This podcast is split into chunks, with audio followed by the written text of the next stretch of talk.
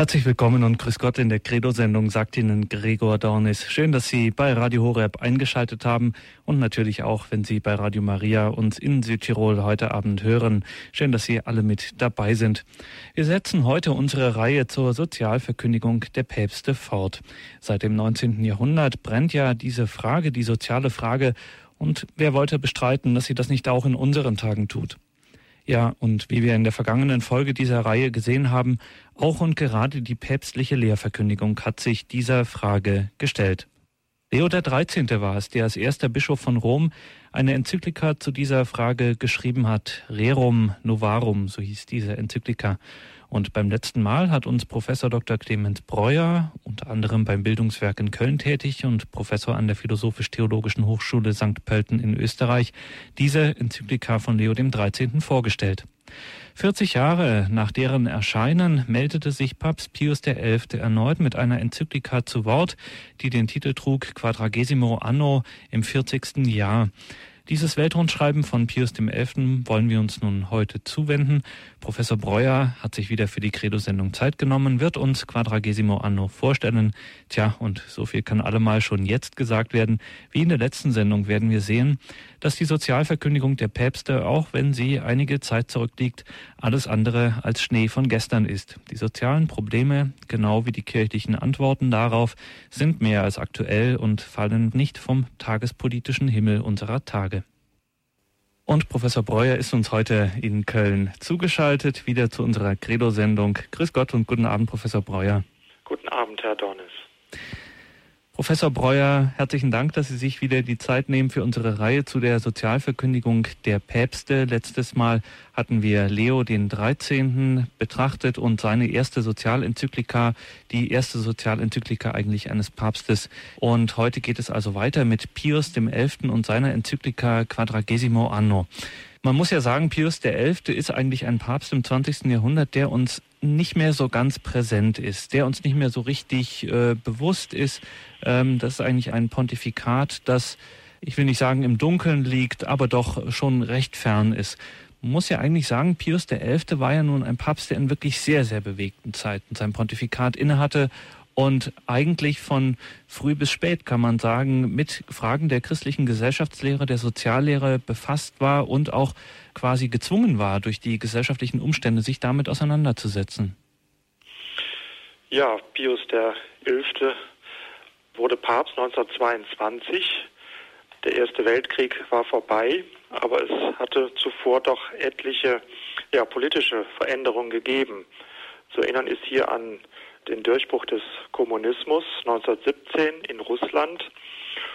Und ja, das war im Grunde auch wesentlich mit ein Punkt, das Gesellschafts- und Menschenbild im Grunde, das der Kommunismus hatte, forderte im Grunde die Kirche heraus und den Papst hier im Besonderen äh, wesentlich Stellung dazu zu beziehen. Und er hat dann auch verschiedene Enzykliken verfasst, Quadragesimo Anno 1931 ja dann.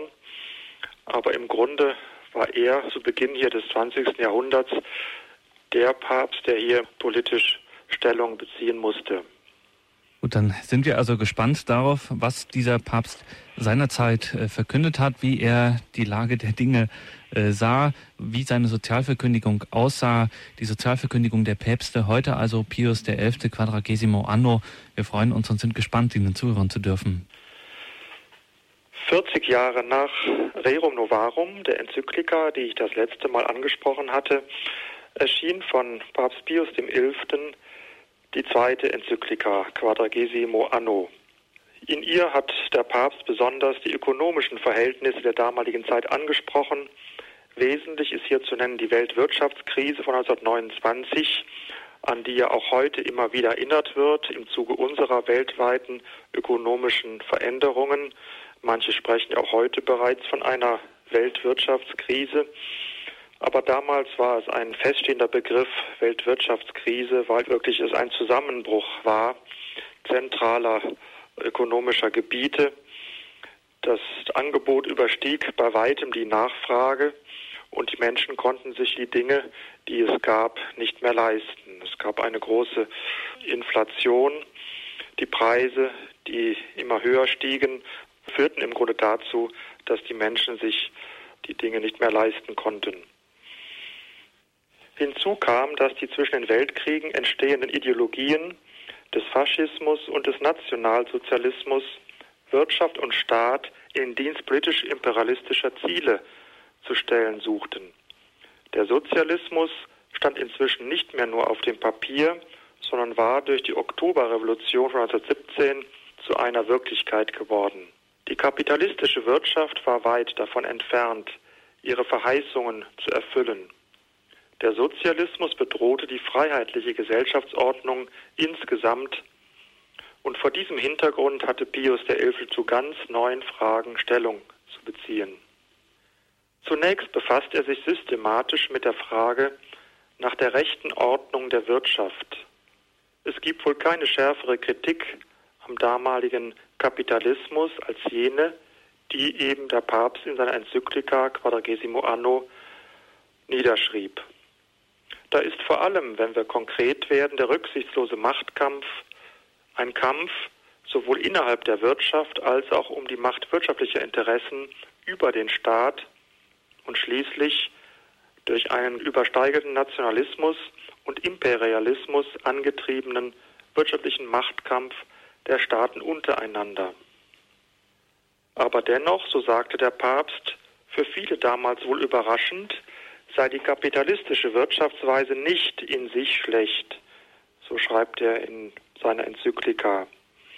Der Begriff in sich schlecht war ja schon auch zuvor ein Begriff, dass eben bestimmte Dinge oder ein bestimmtes Verhalten grundsätzlich nicht möglich sei.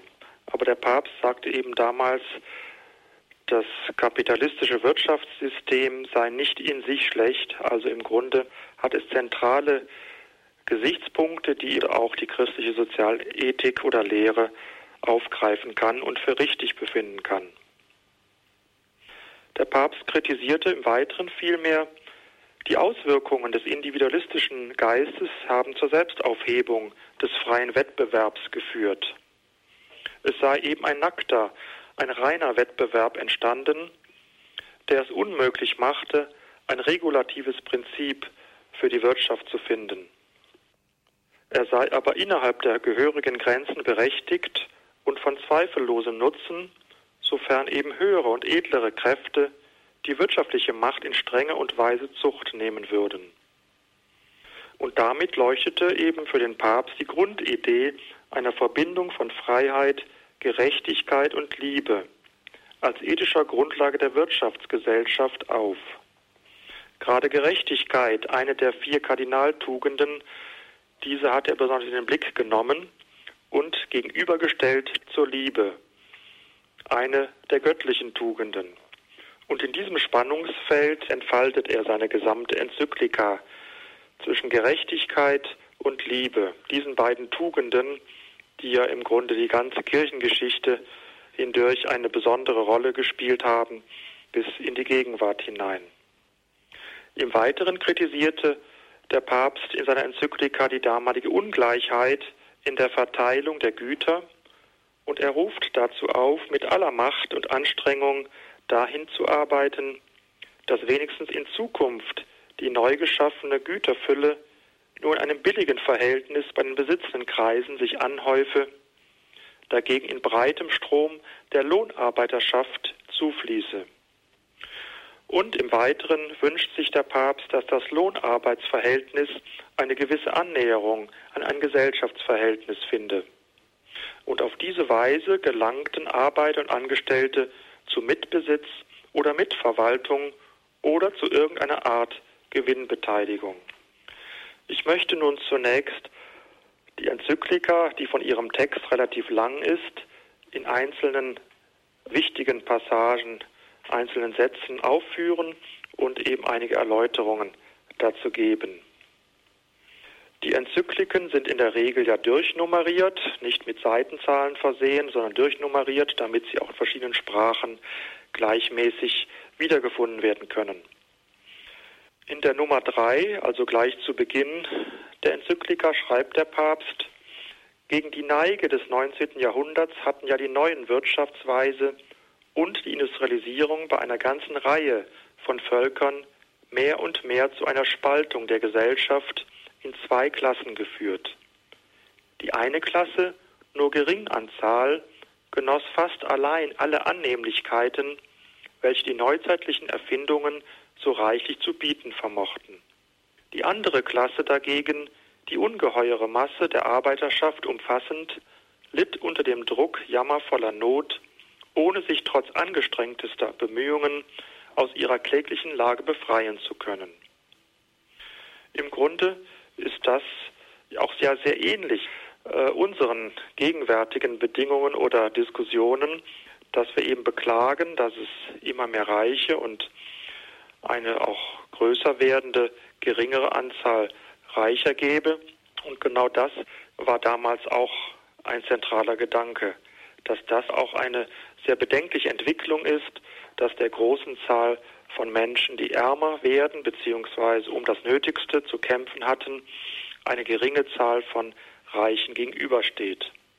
Auch die Parallele ein Stück weit zu heute, wo ja die Frage im Raum steht, ob man eben oder man soll es nicht, es ist keine Frage des Ob, sondern man muss doch, wenn man eine Vollzeitstelle hat, ein Arbeiter muss damit auch sich bzw. seine Familie ernähren können. Und genau vor dieser Diskussion stehen wir ja auch heute wieder.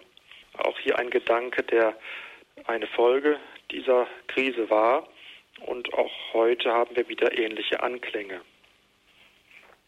Im Weiteren, ich spreche jetzt von der Nummer 42, also einige äh, Nummern weiter, spricht der Papst mehrfach, dann auch im weiteren Verlauf, das Verhältnis von Wirtschaft und Sittlichkeit an, also Wirtschaft und Moral, das Gebiet der Wirtschaftsethik, so könnte man sagen.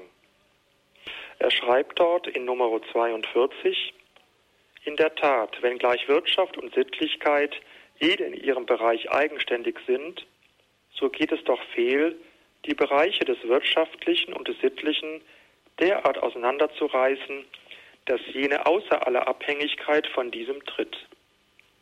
Die sogenannten Wirtschaftsgesetze, so führt er weiter aus, aus dem Wesen der Sachgüter wie aus dem Geistleibwesen des Menschen erfließend, besagen nur etwas über das Verhältnis von Mittel und Zweck und zeigen so, welche Zielsetzungen und wirtschaftlichen Gebiete möglich und welche nicht möglich sind.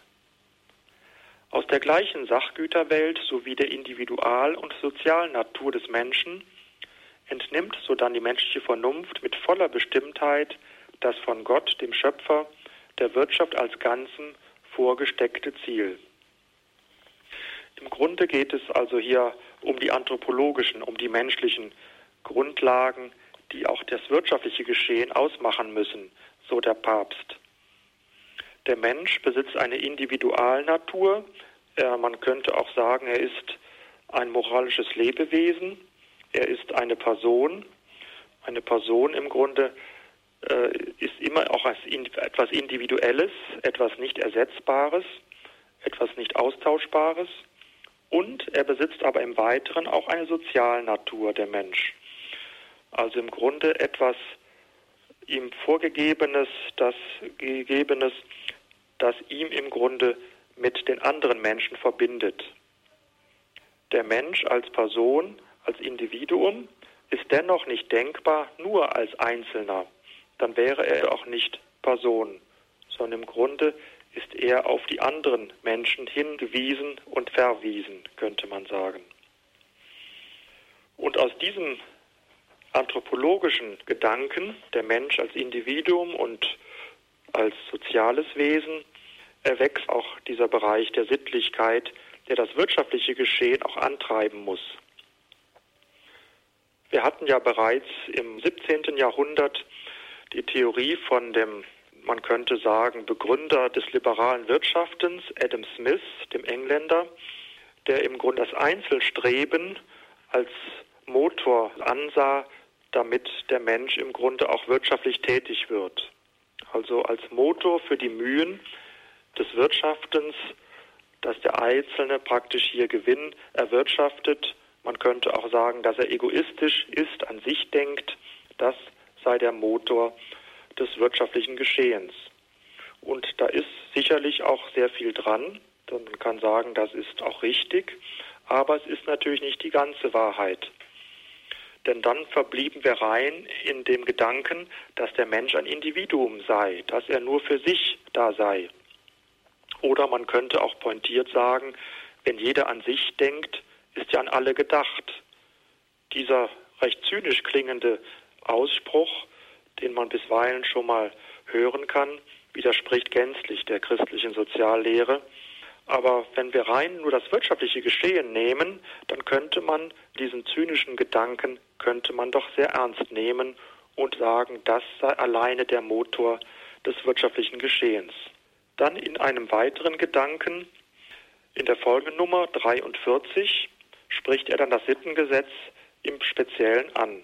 Dem Sittengesetz allein eignet verpflichtende Kraft, mit der uns unser Willen bindet.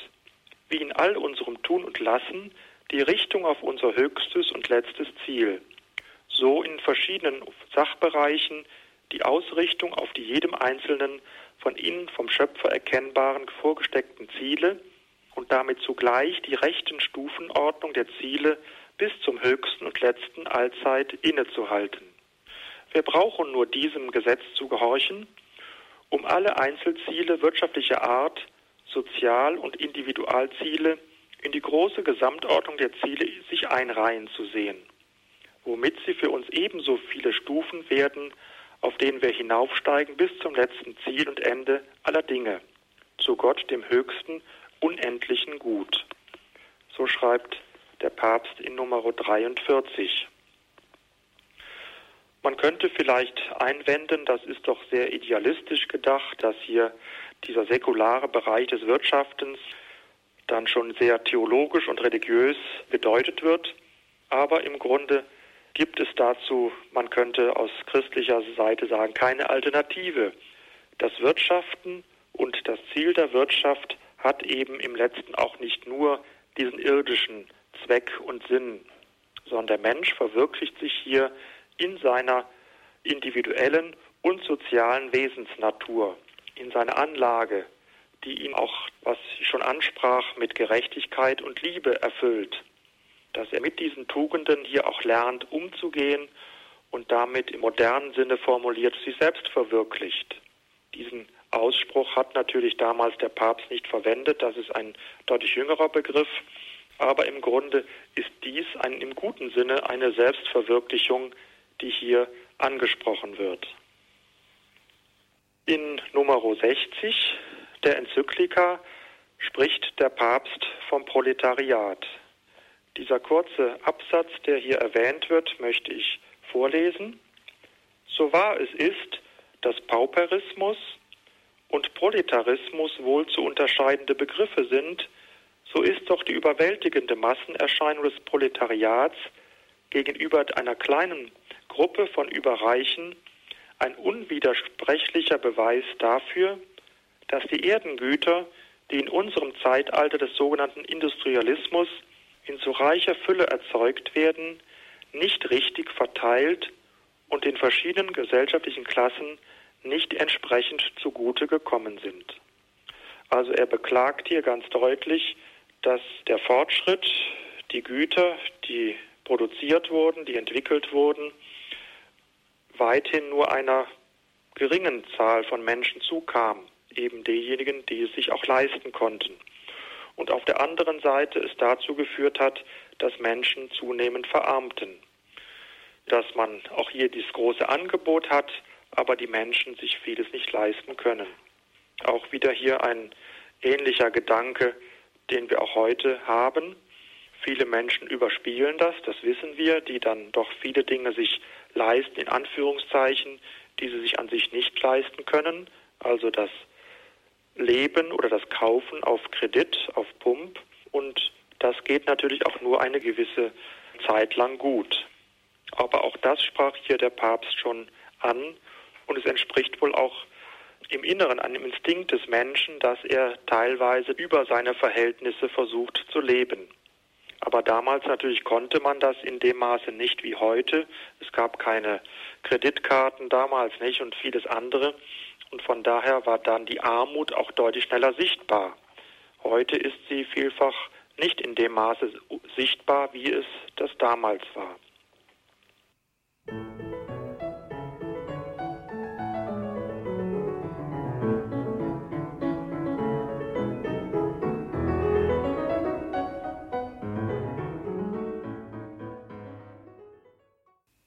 Sie haben eingeschaltet in der Credo-Sendung bei Radio Horeb und Radio Maria in Südtirol. In unserer Reihe zur Sozialverkündigung der Päpste stellt uns unser heutiger Referent Professor Dr. Clemens Breuer vom Katholischen Bildungswerk Köln die Enzyklika Quadragesimo Anno von Pius XI. vor. Ich war bei dem Gedanken des Proletariats, also einer, man könnte sagen, Gesellschaftsschicht stehen geblieben, die verarmt ist und komme nun in den weiteren Artikeln darauf zu sprechen, wo der Papst in Nummer 65 schreibt, für den heutigen Stand der gesellschaftlichen Wirtschaft mag immerhin eine gewisse Annäherung des Lohnarbeitsverhältnisses an ein Gesellschaftsverhältnis nach Maßgabe des Tunlichen sich empfehlen. Erfreuliche Anfänge sind ja bereits gemacht zum beiderseitigen nicht geringen Vorteil der Arbeitnehmer wie der Produktionsmittelbesitzer. Arbeiter und Angestellte gelangen auf diese Weise zu Mitbesitz und Mitverwaltung oder zu irgendeiner Art Gewinnbeteiligung. Also er beklagt auch hier, dass es noch im Grunde viel zu langsam geht, dass auch hier die Arbeiter ein Stück weit am Produktivkapital, also sich zum Beispiel an dem Unternehmen, bei dem sie arbeiten, in der Fabrik, in der sie arbeiten, dass sie dort auch ein Stück mit Eigentümer werden oder mit in der Verantwortung sind, aber im Grunde auch bei einem Wohlgang dieser, dieses Unternehmens, dass sie auch hier an dem Gewinn beteiligt werden. Dieser Gedanke, der im Grunde auch bis heute immer wieder angesprochen wird, entspricht auch hier dem Gedanken des Papstes, da er im Grunde auch die Verantwortung des Einzelnen mit viel stärker im Blick hat dass der Einzelne sich auch viel mehr einsetzt. Im Grunde auch der Gegensatz zum Kommunismus, wo ja der Einzelne sich gar nicht einbringen brauchte, sondern im Grunde nur nach Plan ja gehandelt wurde und damit die Motivation fehlte. Also genau das Gegenteil von Adam Smith, von dem äh, Liberalismus, dass der Egoismus der Motor sei für das wirtschaftliche Geschehen. Also hier diese eine Einseitigkeit, die nicht richtig ist. Der Egoismus allein kann sicherlich nicht, aber auf der anderen Seite auch hat der Kommunismus hier fehlgeschlagen und ist eine falsche Entwicklung eingegangen, dass nur der Staat von oben alles bestimmen dürfe und im Grunde der Mensch dann nur ausführendes Organ sei. Dann ein weiterer Kritikpunkt von Pius XI die Fragen, die die Familie anbelangen. Ich lese diesen einen Satz hier einmal vor, dass dagegen Hausfrauen und Mütter wegen Unzulänglichkeit des väterlichen Arbeitsverdienstes zum Schaden ihres häuslichen Pflichtenkreises und besonders der Kindererziehung außerhäusliche Erwerbsarbeit nachzugehen genötigt sind, ist ein schändlicher Missbrauch, der, koste es, was es wolle, verschwinden müsse. Nun sind wir natürlich heute nicht so rigoros, auch sehr familienfreundliche Politiker nicht, sondern sie haben auch erkannt, dass eine außerhäusliche Tätigkeit, Berufstätigkeit von Frauen und Müttern sinnvoll und richtig sein kann. Aber im Grunde berührt er damit einen wunden Punkt, der im Grunde bis heute virulent ist.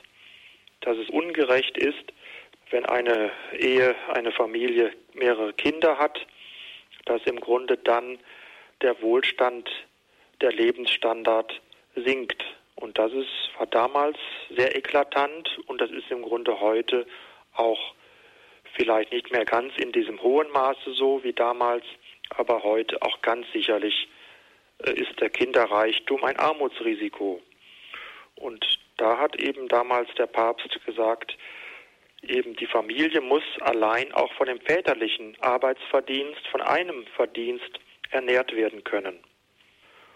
Dieser Gedanke im Grunde hat ja etwas Wahres an sich, dass im Grunde hier die Mutter oder man würde vielleicht heute sagen, in seltenen Fällen auch der Vater Wenn er beispielsweise keine Arbeit hat, die Mutter aber schon, dann ist es ja auch heute denkbar, dass man zumindest eine gewisse Zeit hier diesen Tausch vollzieht, dass der Vater äh, die Kindererziehung übernimmt, wenngleich er das natürlich in keiner Weise in der Weise tun kann, wie es die Mutter tut.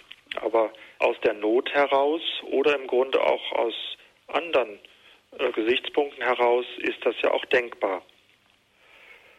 Dann komme ich, ich bin jetzt schon etwas über der Mitte der Enzyklika, wenn wir das vom Umfang her sehen, in Nummer 79 wird ein sehr zentraler Gedanke angesprochen, der auch heute immer wieder genannt wird. Ich lese ihn auch zunächst einmal kurz vor.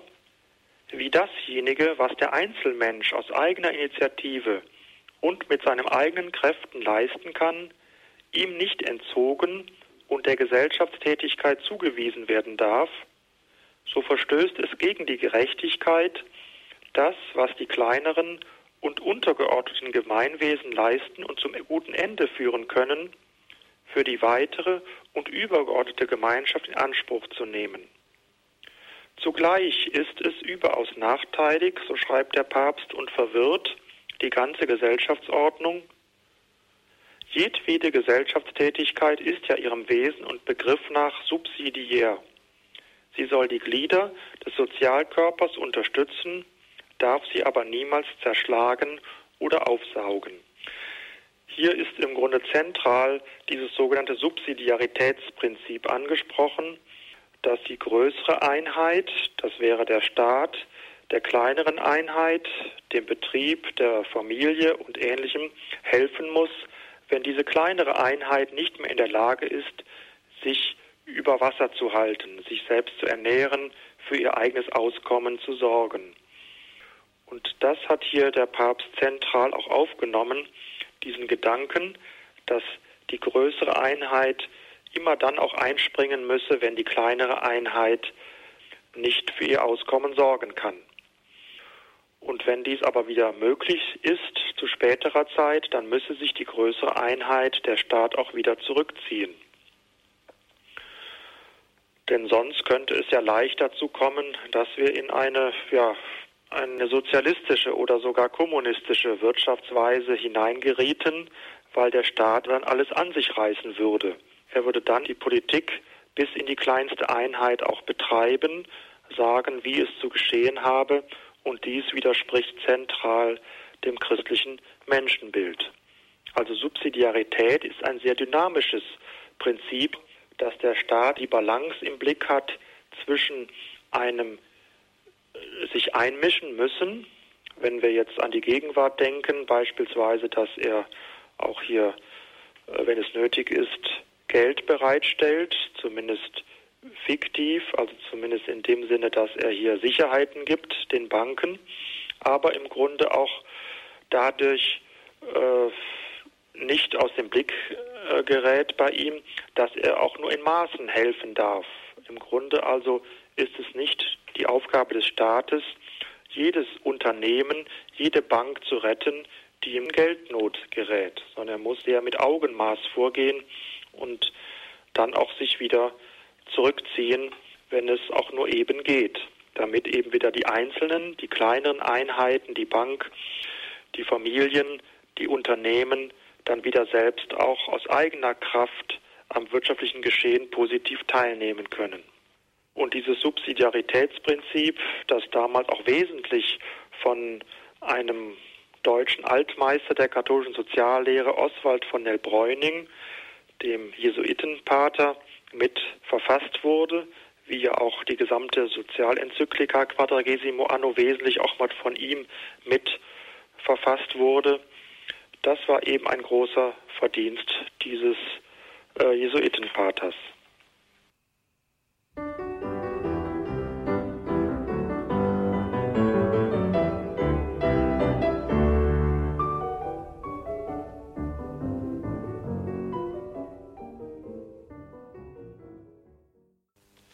Ja, der Papst spricht in seiner Enzyklika den Kommunismus an und den Sozialismus.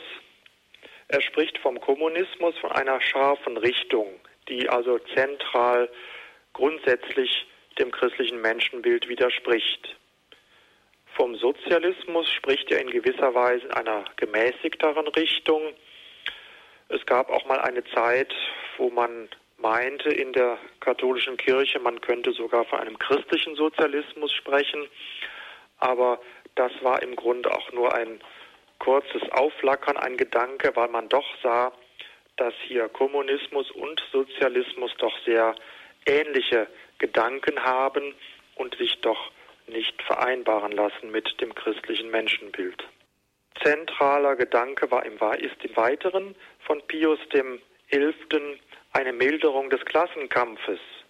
Im 19. Jahrhundert hatte ja Karl Marx wesentlich diesen Klassenkampf äh, beschrieben und thematisiert und im Grunde beschworen, dass dieser Klassenkampf immer stärker würde und die unteren Schichten, das Proletariat, irgendwann eben sich zu einem Aufstand herbeizwingen würde und dann die Herrschaft an sich reißen würde.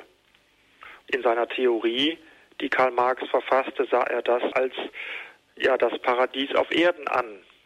Er, der im Grunde ja den Glauben, den christlichen Glauben beiseite ließ. Und gerade dagegen hat sich ja auch dann die katholische Soziallehre gewandt. Damit sehr eng verwandt ist auch die Eigentumsfeindlichkeit, die Karl Marx ja besaß, dass im Grunde er den Besitz von Eigentum als Diebstahl mehr oder weniger bezeichnete. Und auch dagegen hat sich die katholische Kirche gewandt, die christliche Sozialethik.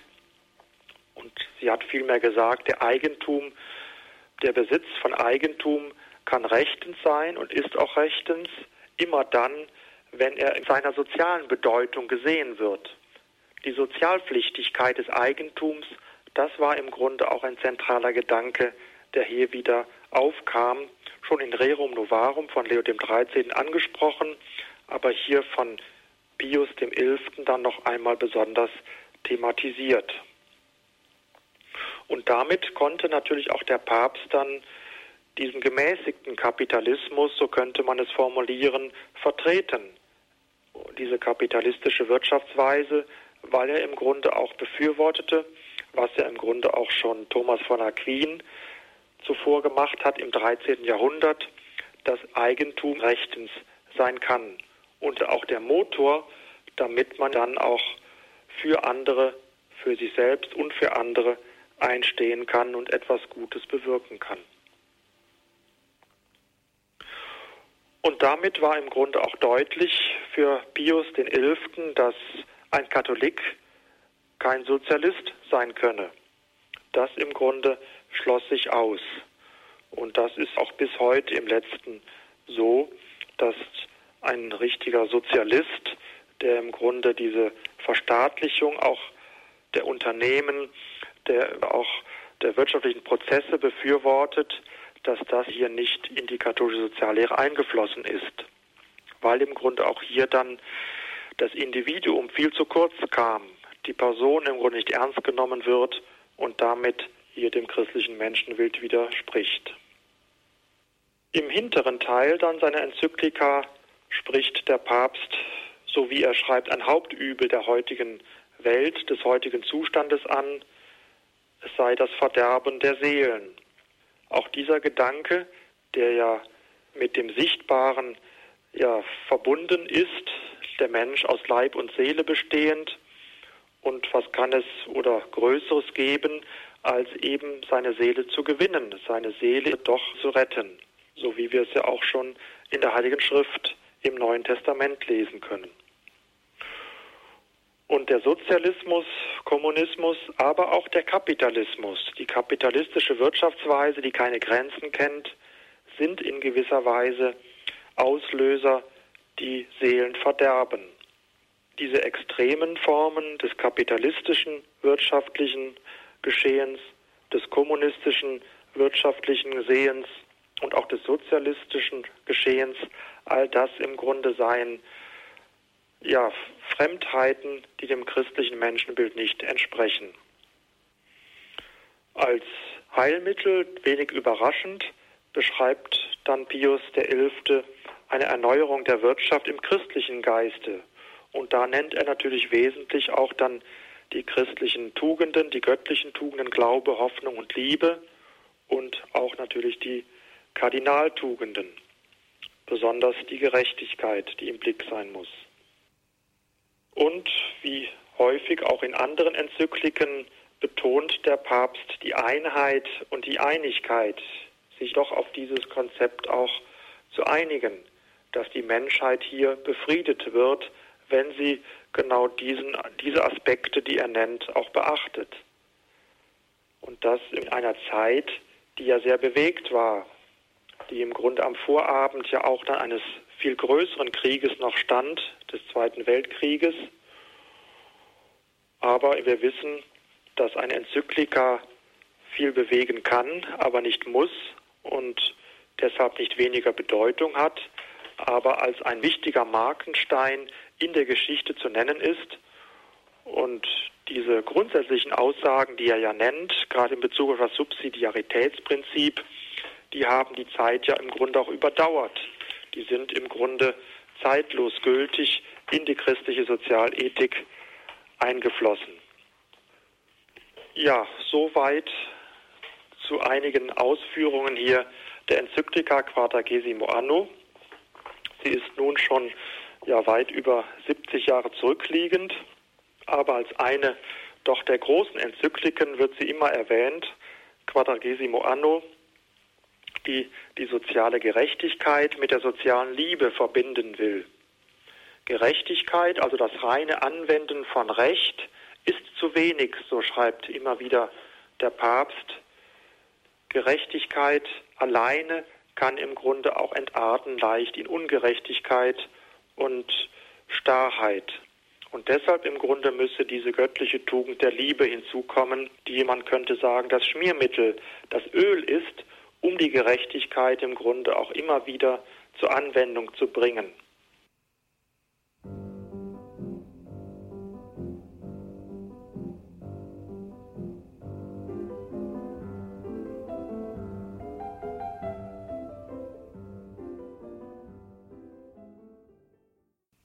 Sozialverkündigung der Päpste in dieser Reihe stellte uns Professor Breuer vom Katholischen Bildungswerk Köln heute hier in der Credo-Sendung bei Radio Horeb und Radio Maria Südtirol die Enzyklika Quadragesimo Anno von Pius XI. vor.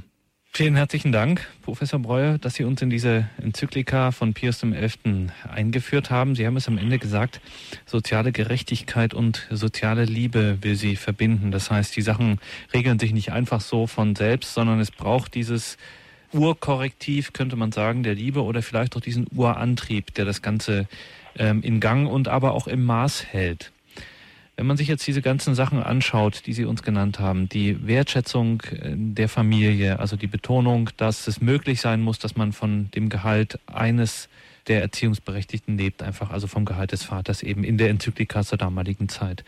Dieses Subsidiaritätsprinzip, auf das wir auch nochmal vielleicht eingehen müssen, die Frage der Gewinnbeteiligung von Arbeitnehmern, wenn also ein Unternehmen Gewinn hat, dass Arbeitnehmer in einer angemessenen Weise äh, sich daran beteiligen kann, überhaupt der Gedanke, dass Eigentum sozial verpflichtet, dass daraus eine Sozialpflichtigkeit äh, resultiert. Das sind ja nun alles Gedanken oder Forderungen, die man eigentlich via Gesetz ja gar nicht durchsetzen kann. Wir rufen immer gern nach dem Gesetzgeber und so weiter, aber da müsste doch auch, müsste man doch mit Pius dem Elften auch sagen, na ja, so richtig, da kann man äh, vielleicht Richtlinien formulieren, aber via Gesetz geht das nicht. Es ist immer von ganz konkreten Situationen abhängig. Das könnte man gar nicht abstrahieren. Wer entscheidet zum Beispiel, was angemessen ist?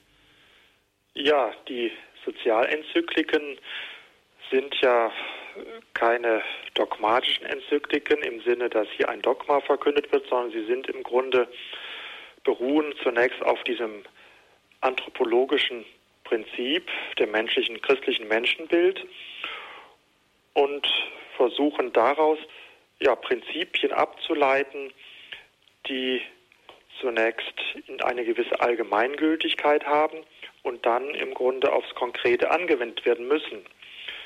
Der Papst geht natürlich im Grunde nie so weit, auch die weiteren Päpste nicht, auch Leo der 13. nicht, zu sagen eben, der und der Lohn muss jetzt genau in dieser Situation gezahlt werden oder der Unternehmer muss genau dieses und jenes jetzt tun. Muss man vielleicht auch noch zwischendurch sagen, das hat man in der christlichen Soziallehre immer betont, dass man sich hütet vor so konkreten Umsetzungsvorschlägen. Ja, weil im Grunde auch die Kompetenz natürlich nicht da ist. Ein Papst ist kein Wirtschaftsprofessor oder kein Ökonom, kein Unternehmer. Und er muss das im Grunde auch und ist gut beraten, das dem Fachkundigen zu überlassen. Aber im Grunde äh, gibt er, sag mal, das Dach an, unter dem dann diese konkreten Entscheidungen äh, gefällt werden sollen, nicht diesen Rahmen. Weil ja im Grunde auch viele Entscheidungen ja gar nicht nur rein ökonomischer oder politischer Natur sind, sondern immer auch menschliche Fragen. Das heißt, äh, Fragen zur Entscheidung stehen, die den Menschen an sich betreffen, die auch in den Bereich dann von Sitte und Moral hineinreichen, von Anstand, von, von Takt, von Charakter oder ähnlichen Dingen, nicht in den Bereich der Tugend hinein. Und deshalb äußert sich hier der Papst auch in dieser allgemeinen Form, aber doch auch, je nachdem, wo es äh, nötig ist, dann etwas konkreter mit eben diesen Prinzipien der Subsidiarität. Aber er wird nie vorschlagen können, dass genau jetzt der Zeitpunkt da sein müsse, dass der Staat hier eingreifen müsse, die und die Bank retten müsse oder das und das Unternehmen nun retten müsse. Das ist nicht die Aufgabe hier des Papstes und auch nicht hier äh, des, der katholischen Kirche. Jetzt haben Sie mir das Stichwort geliefert mit dem Anstand, das, was äh, allgemein menschlich ist. Täuscht dieser Eindruck, dass die päpstlichen Enzykliken, die Soziallehre, ihre Sozialverkündigung sich ganz massiv, mehr als es bei anderen Lehrschreiben der Fall ist, ganz massiv auf für jeden Menschen, unabhängig davon, ob er Christ ist oder nicht, einsichtige Dinge beruft. Das, was wir immer so mit natürlich umschreiben im, im Fachbegriff. Also einfach, was jedem Menschen zugänglich ist. Ja, die katholische Soziallehre hat ja dieses eine Standbein, das sie das Naturrecht nennt. Und das ist im Grunde auch so, wie wir sagen, an sich das jedem Menschen Einsichtige, nicht unabhängig von seinem Glauben, dass man im Grunde hier diese Individual- und Sozialnatur im Grunde im Menschen auch in dieser grundlegenden Dimension im Blick hat, dass der Mensch natürlicherweise ein Animal soziale, ein menschliches Lebewesen ist, ein soziales Lebewesen und dass das im Grunde auch jeder Mensch erkennen kann. Und damit diese rein kapitalistische Wirtschaftsweise oder die Annahme, dass der Mensch ein rein ökonomisches Wesen sei. Man hat den Fachbegriff Homo economicus auch immer wieder mal erwähnt, ob es das nicht doch so gäbe, nicht, dass der Mensch rein ein wirtschaftsinteressengeleitetes Wesen sei. Aber auch das hat er deutlich abgelehnt. Und da sagt hier die katholische Kirche, die sagen die Päpste in ihren Enzykliken zur Soziallehre, dass das auch grundlegend alle Menschen einsehen könnten. Und weil im Grunde das auch dann äh, ein Stück weit mit den Menschenrechten zusammenhängt, nicht? Und deshalb kritisiert die Kirche auch zu Recht seit etlichen Jahrzehnten, dass in bestimmten Ländern äh, Menschenrechte nicht in dem Maße auch beachtet werden, wie das eben äh, hier bei uns der Fall ist, nicht? Diese Enzyklika, wie Sie uns geschildert haben, äh, steht in Auseinandersetzung mit den Zeitströmungen in dieser Zeit, in den 20er, 30er Jahren.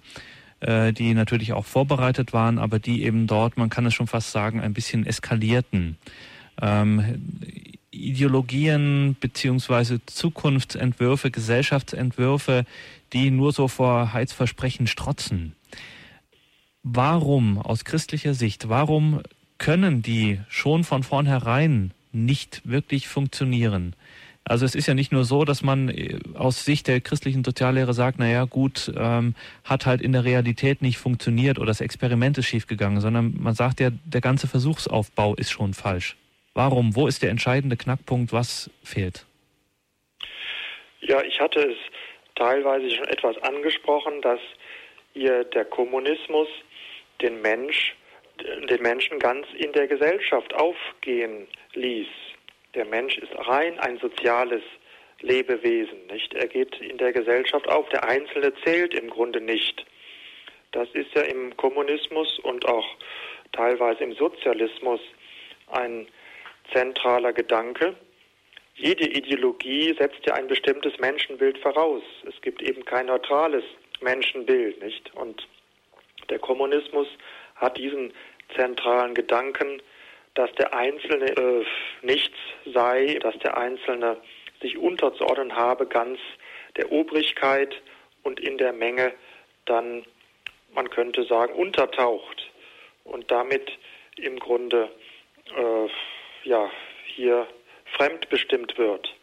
Und das widerspricht natürlich zentral biblischen wie auch dann den weiteren kirchengeschichtlichen Entwicklungen, nicht, dass man das Individuum, das im Grunde auch schon Jesus Christus selbst ja immer wieder betont hat, dass der Einzelne gut sein kann, dass er Talente besitzt, die er einsetzen soll, all das widerspricht diametral diesem kommunistischen, rein ja, sozialen ausgerichteten Gedanken.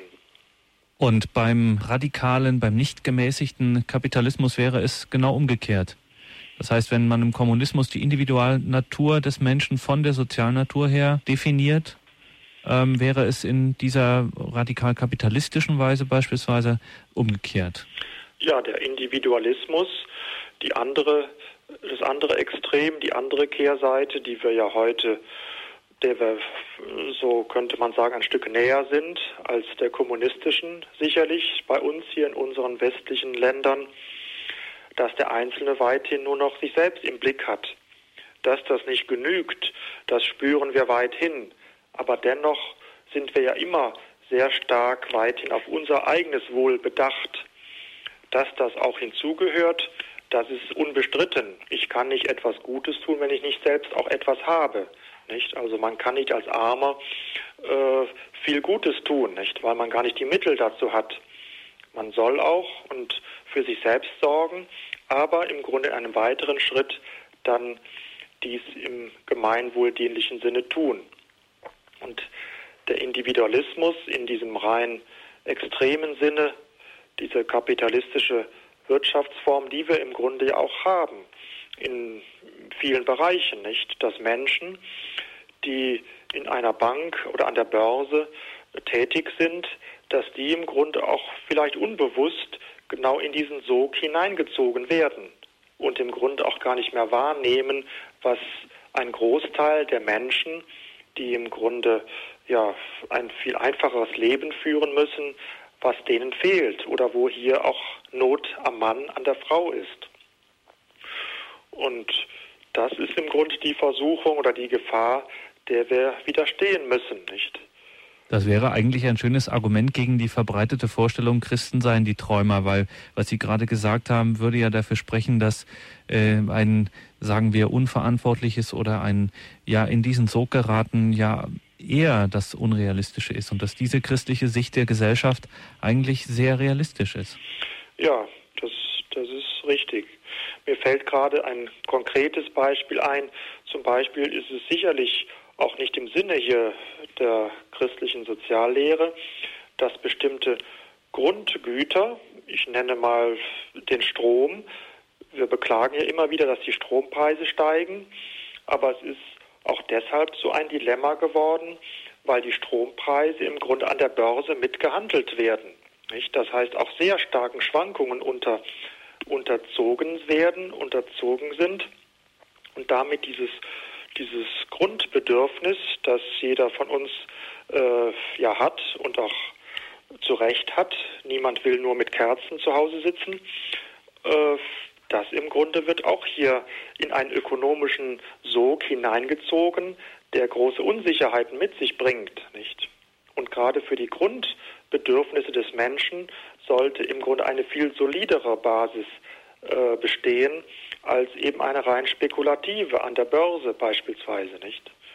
Und da ist auch schon vieles äh, verzogen, wo man sagt hier, das muss man auf eine deutlich gründlichere und solidere Basis stellen als auf dieses rein wirtschaftlich-ökonomische Denken. Da geraten wir an ein prinzipielles Problem und gleichzeitig auch auf das Subsidiaritätsprinzip. Äh, das sagt ja nichts weiter eigentlich das Subsidiaritätsprinzip, das heute alle so im Mund auch führen, dass man oft hört, diesen Begriff. Ähm, bei Pius XI. heißt es, die zunächst einmal ist immer die kleinste Einheit für etwas zuständig. Und dann, wenn die nicht mehr kann, dann setzt eine größere ein. Also beispielsweise die Gemeinde oder so, die hilft dann. Und wenn dann das Problem gelöst ist, was weiß ich, wenn der äh, Betrieb wieder halbwegs läuft, dann zieht sie sich auch wieder zurück, dann zieht sich der Staat zurück ähm, und dann muss das Unternehmen wieder laufen. So ungefähr, das ist damit gemeint. Ähm, weil Sie das Beispiel von den Strompreisen gebracht haben, ist nicht auch ein Problem in unserer Zeit, das sich schon in den 20er, 30er Jahren andeutete, das nebenbei bemerkt auch äh, eine große Rolle bei Karl Marx spielt, dass einfach die Einheiten, gerade auch die wirtschaftlichen Einheiten, enorm groß geworden sind. Also dass ein Stromkonzern beispielsweise, äh, weiß ich nicht, wie viel tausend und aber zigtausend Haushalte versorgt. Da kann man doch eigentlich diese Grundsolidität, die Sie eingefordert haben, gar nicht mehr richtig durchsetzen, weil der konkrete Abnehmer gar nicht mehr im Blick ist. Ja, Sie sprechen die Monopolbildung an, nicht? Dass auch ein Machtmonopol entsteht, das dann ökonomisch auch parallel dazu entsteht.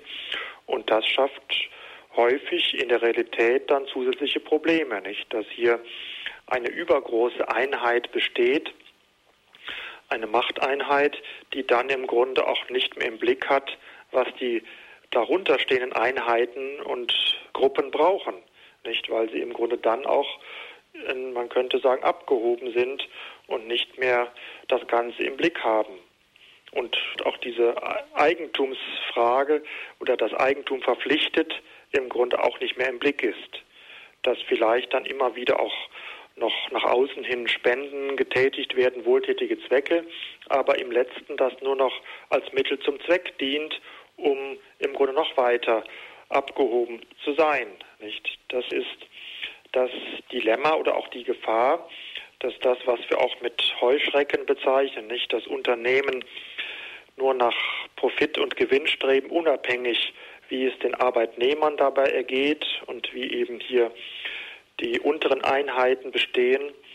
Das sind äh, Dilemmata im Grunde, die, äh, die früher auch bestanden, aber im Grunde in den letzten Jahrzehnten ein Ausmaß auch genommen haben, wie wir das bisher früher so nicht kannten. Wir merken, wie aktuell wirklich diese Enzyklika von Pius XI. Quadragesimo Anno ist. Vielen herzlichen Dank, Professor Breuer, dass Sie sich die Zeit genommen haben für diese Credo-Sendung. Abschließend noch eine Frage, um das Ganze noch einmal zusammenzufassen und vielleicht auf den Punkt zu bringen. Viele Gedanken von Pius XI. hat er ähm, sind in Anlehnung an die Enzyklika Rerum Novarum von Leo XIII., zu dessen Jubiläum, zu deren Jubiläum äh, ja Quadrigesimo Anno verfasst wurde. Wenn Sie es auf den Punkt bringen müssten, was ist das entscheidend Neue, was ist die entscheidende Innovation bei Pius XI.? Was ist, sein, was ist der entschieden neue Gedanke?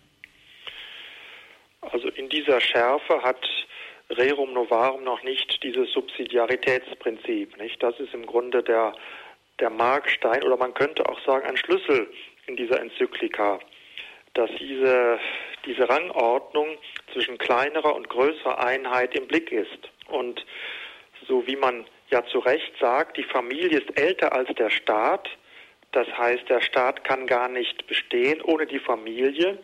So im Grunde muss man auch das im Blick haben. Nicht diese deutlich kleinere oder kleinste Einheit der Familie ist die Wurzel, aber es kann eben immer wieder Fälle geben, wo sie, wo diese Wurzel verschüttet wird. Und da muss dann die größere Einheit, der Staat, muss dann auch hier einspringen, um wieder diese Wurzel zu retten, weil er im Grunde selbst auch ohne diese Rettung oder ohne diese Wurzel nicht selbst bestehen kann.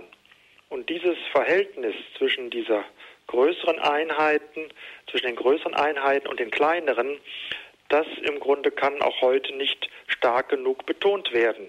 Und das ist sicherlich auch, wo das missachtet wird heute, ist das vielfach mit der Grund für viele Probleme, die wir haben.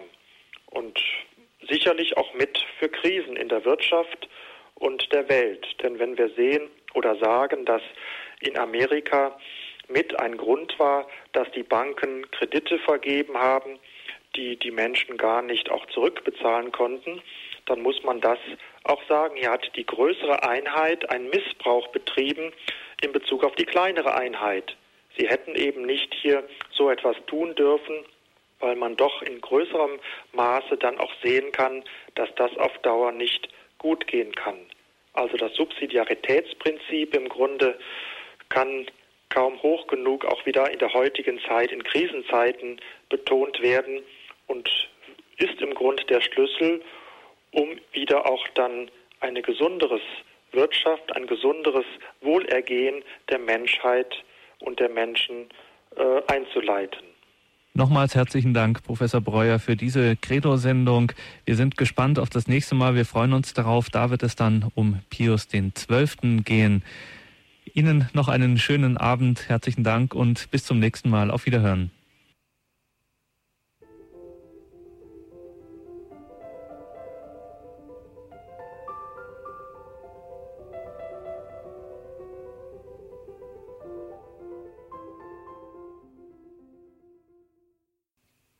Unserer heutigen Credo-Sendung bei Radio Horeb und Radio Maria Südtirol hörten Sie eine weitere Folge in unserer Reihe zur Sozialverkündigung der Päpste mit Professor Dr. Clemens Breuer vom Katholischen Bildungswerk in Köln. Diese Sendung können Sie sich auch bei unserem CD-Dienst bestellen, wenn Sie sie noch einmal hören möchten, oder Sie schauen auf unsere Homepage horeb.org in unser Podcast- und Download-Angebot. Dort können Sie sich dann diese Sendung auch auf Ihren Computer herunterladen. Wenn Sie sich für die Arbeit von Professor Breuer interessieren, für das katholische Bildungswerk in Köln etwa oder auch das Spätberufenen-Seminar in Regensburg Studium Rudolfinum, an dem er auch einen Lehrauftrag innehat, dann können Sie im Infofeld zur Sendung auf unserer Homepage horeb.org nähere Angaben dazu finden. Wenn Sie auf das Tagesprogramm klicken, dann finden Sie neben der Sendung so ein viereckiges Kästchen und da können Sie raufklicken und dann finden Sie alle weiteren Angaben, Links und so weiter. Ihnen weiterhin viel Freude hier im Programm bei Radio Horeb und Radio Maria. Gottes Segen, Ihr Gregor Dornis.